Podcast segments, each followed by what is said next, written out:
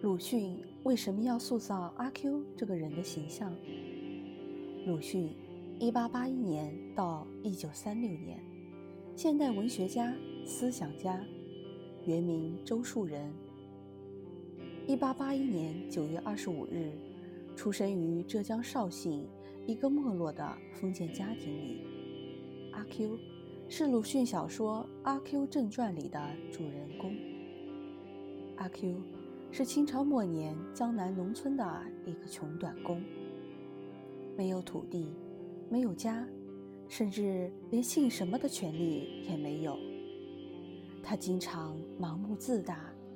可一碰到实际问题，他又自轻自贱、自欺欺人，不敢正视现实。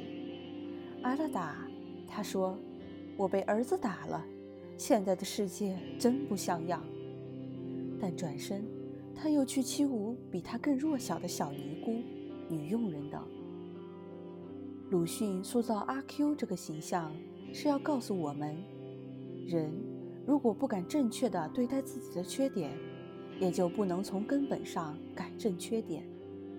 弱者靠精神胜利法是不能改变失败的现状。